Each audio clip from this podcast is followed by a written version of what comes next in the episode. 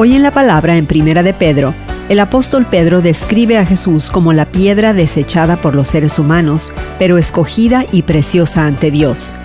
Una descripción con la que su audiencia se identificaría.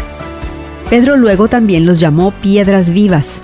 A medida que se acercaban a Jesús, se unieron en una casa espiritual y un sacerdocio santo, con una identidad y un propósito, edificados sobre la piedra angular que es Cristo. Pedro se basa en tres pasajes del Antiguo Testamento, Isaías 28, Salmos 118 e Isaías 8, que también usan esta metáfora.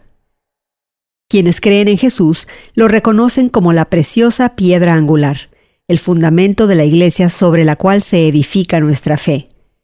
Pero los que la rechazan tropiezan y reciben juicio.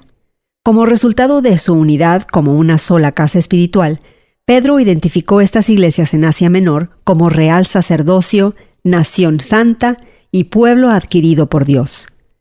Debían ser un templo cohesivo y colectivo, un lugar para reunirse y adorar juntos, así como una presencia de luz y alabanza en el mundo, para que proclamen las obras maravillosas de Dios que los llamó de las tinieblas a su luz admirable.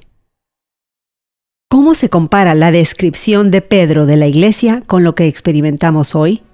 Considera cómo la descripción del apóstol Pedro del llamado o propósito de la iglesia ilumina nuestras propias expectativas. Hoy en la Palabra es una nueva forma de conocer la Biblia cada día, con estudios preparados por profesores del Instituto Bíblico Moody. Encuentra Hoy en la Palabra en tu plataforma de podcast favorita. Más información en hoyenlapalabra.org.